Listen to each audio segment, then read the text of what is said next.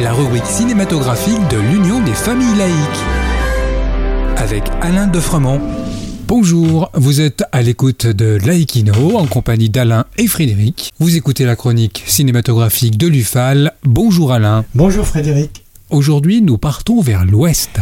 Oui, bonjour à tous. C'est vers le continent sud-américain que je voudrais vous entraîner aujourd'hui pour vous faire découvrir la richesse de ce cinéma. J'ai choisi trois films de trois pays différents, le Brésil, l'Argentine et le Pérou, mais il y en a tant d'autres. Comment pourrait-on qualifier le cinéma sud-américain selon toi? Eh bien, c'est un cinéma engagé, politique, comme on le voit dans le film brésilien Aquarius, sorti en 2016. C'est l'histoire de Clara qui habite l'Aquarius à Récif. Cet immeuble de caractère des années 1940, situé en bord de mer, est l'objet de la convoitise d'un promoteur immobilier qui a déjà vidé tous les appartements de leur occupant, excepté celui de Clara.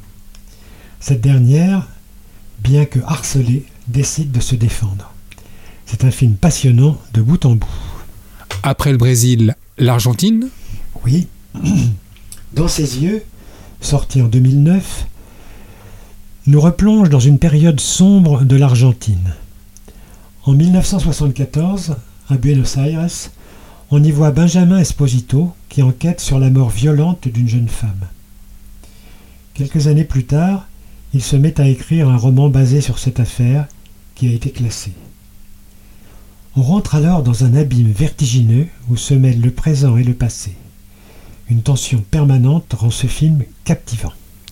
Et le Pérou? Contra Corriente, sorti également en 2009, est un film inclassable par son sujet. Ils sont abordés l'homosexualité, les antagonismes sociaux, la religion, la famille, au travers de l'histoire de Miguel, un pêcheur du nord de l'Argentine, marié et futur père, qui entretient une relation secrète avec Santiago, un bourgeois qui s'est installé au village pour peindre. La noyade accidentelle de ce dernier va bouleverser la vie du village et de ses habitants. C'est avec une grande force que le réalisateur nous dépeint le conservatisme de ce village péruvien. Merci Alain et à bientôt.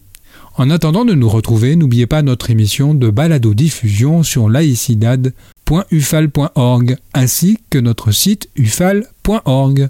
Pensez aussi que nos activités ne sont possibles que grâce à vos dons et vos adhésions. À bientôt. C'était Laïkino, la rubrique cinématographique de l'Union des familles laïques.